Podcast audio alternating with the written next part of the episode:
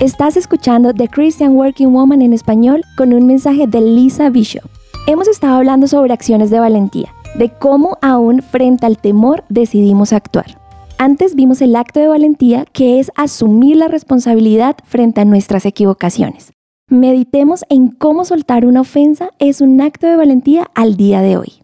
Al ser herido, escoge perdonar. Piensa en la última vez que alguien dijo algo por lo cual te heriste u ofendiste. Hace unos días recibí un correo de una compañera. El correo me aceleró el pulso y puso a hervir mi sangre. Sentí que el correo era hiriente e insensible.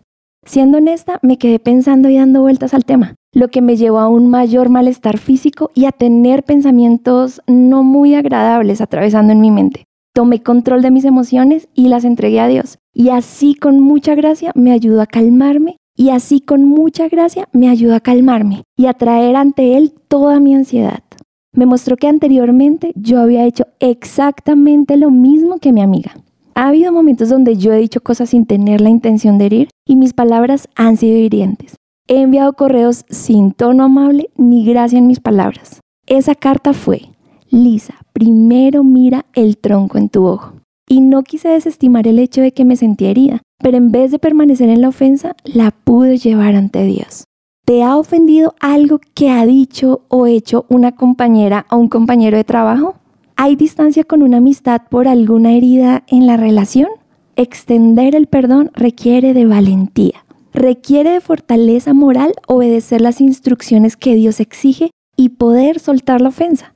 La palabra de Dios tiene mucho que decir en cuanto al perdón.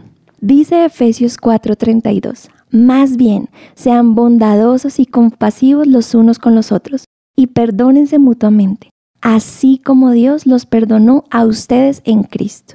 Y en Colosenses 3:13, de modo que se toleren unos a otros y se perdonen si alguno tiene queja contra el otro. Así como el Señor los perdonó, perdonen también ustedes.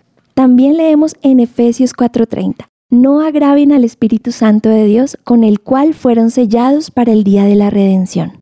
Abandonen toda amargura, ira y enojo, gritos y calumnias, y toda forma de malicia.